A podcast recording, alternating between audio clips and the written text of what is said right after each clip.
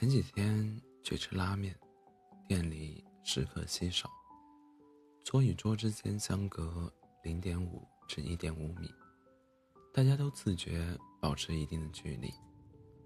落座时，店员把我和沈老板的座位拉开零点五米，我们相视一笑。我说：“咱俩就不必了吧。”沈老板说：“我们还是保持社交距离比较好。”你大爷！好像自疫情以来，大家都在保持社交距离。从线上办公、线上交友，再到线上恋爱、线上分手，距离不一定产生美，但距离让人有安全感。其实，即便没有疫情，在很多时候，我们也还是保持社交距离比较好。和有人聊天。他说自己现在好像变得与谁都无法走得太近，害怕、抗拒建立一段新的、固定的亲密关系。友情也好，工作伙伴也好，暧昧对象也好，只要对方想要稍微与他走近一点，他都会悄悄走开，拒人于千里之外。大家做表面朋友不好吗？谁都没有负担。所谓表面朋友，不是假惺惺的意思，而是说，假如我们是因为喜爱电影结缘的，大家只就只聊喜欢的电影就好了。我们爱玩同一款游戏，在一起时就只打游戏好了。我们都喜欢买买买，便交流剁手心得。而如果我们是工作伙伴，只沟通只沟通工作事宜。我们是暧昧对象，就好好暧昧，别胡思乱想。这个社交距离刚刚好，关系简单，各取所需，谁都不累。除此之外，不要再深入彼此的生活了。朋友曾经有个聊得来的网友，两人经常交流剁手心得，吃瓜，吃瓜八卦。有段时间聊天。频率密集，还线下面基，大家感觉彼此关系近了不少。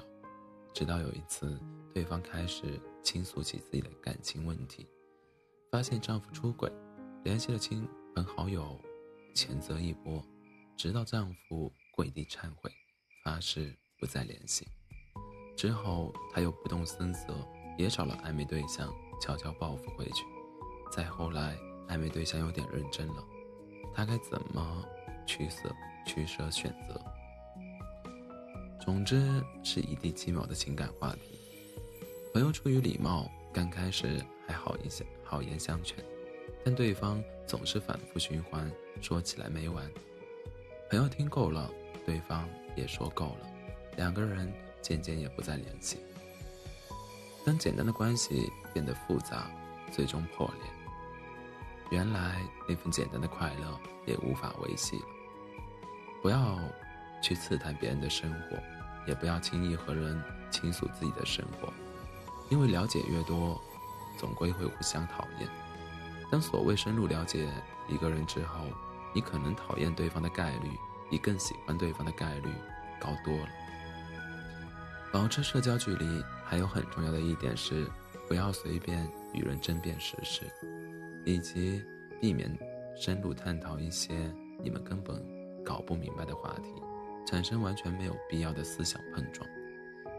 常见一个有趣的现象是看人在朋友圈吵架，平时还行的同事，普普通通的朋友，交情尚可的情侣，大家本来一起结伴吃个午饭，打会儿游戏，看场电影，牵手拥抱一会儿，轻轻松松。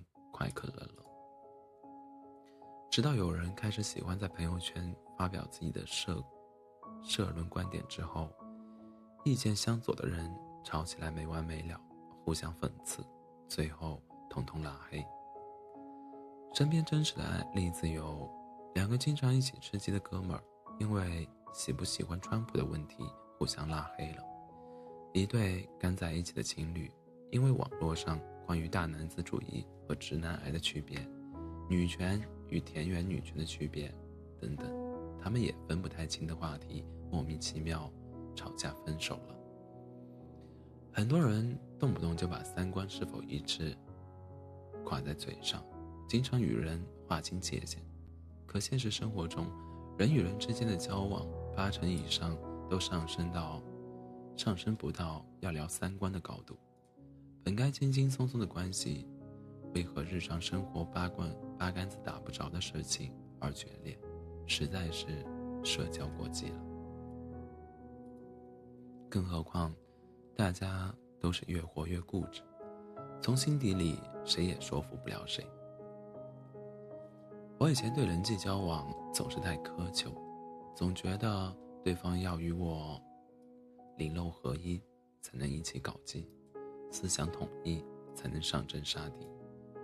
如今我对人际关系的要求反倒是越简单越好，喜欢有距离的社交，而避免深入的社交；喜欢表面朋友，而避免走得太近的关系。因为我发现这世上。你想找到一个方方面面与你志趣相投的人，太难了。深入了解过后还能互相不厌的人，更是绝无可能。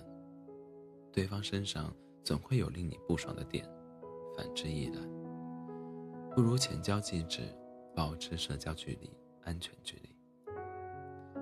当我们一起在做一件事情时，是快乐的就好。